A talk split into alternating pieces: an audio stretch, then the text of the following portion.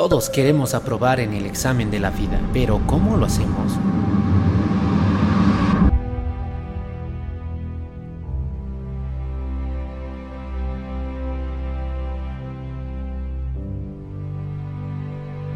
Hola, soy Jonah Mons.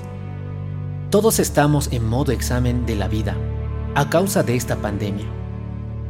La crisis se levanta y nuestro espíritu se encuentra inestable Sientes que muchas personas te dejan, empezando la falta de comprensión de familia y alrededor. Acudes al Creador, pero lastimosamente de igual forma está en silencio. Imagínate, sin darte cuenta, estás en el examen de la vida donde Dios observa todo lo que haces conforme a lo que fuiste aprendiendo.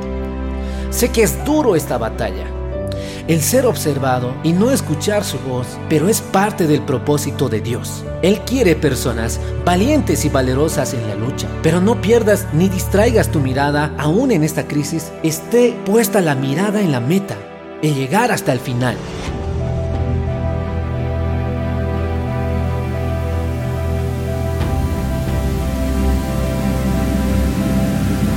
La batalla que estamos teniendo es la misma de siempre con nosotros mismos, con la sociedad, atentos a todo lo que hacemos.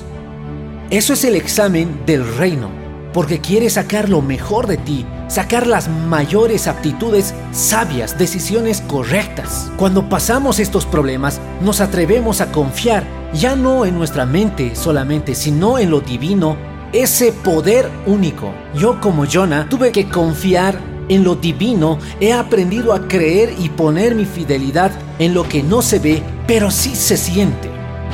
Escucha lo que dice en Salmo 119, 71.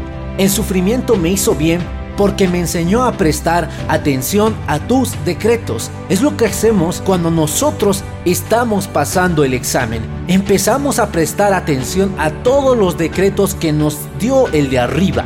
Entonces no desistas, no permanezcas en el bloqueo mental o el augurio pésimo. De la manera, da la mejor respuesta en este examen. Empodérate de lo divino juntamente con nuestro credo, permitiendo que nos lleve a otro nivel en medio del conflicto. ¿Hace cuánto que no pasas un examen? Es tiempo de demostrar lo que aprendimos en los decretos. Es tiempo de demostrar lo que aprendimos con el de arriba. Es tiempo de demostrar el poder divino. De seguro que cada día está siendo transformada tu vida. En el siguiente podcast escucharás el pasado oscuro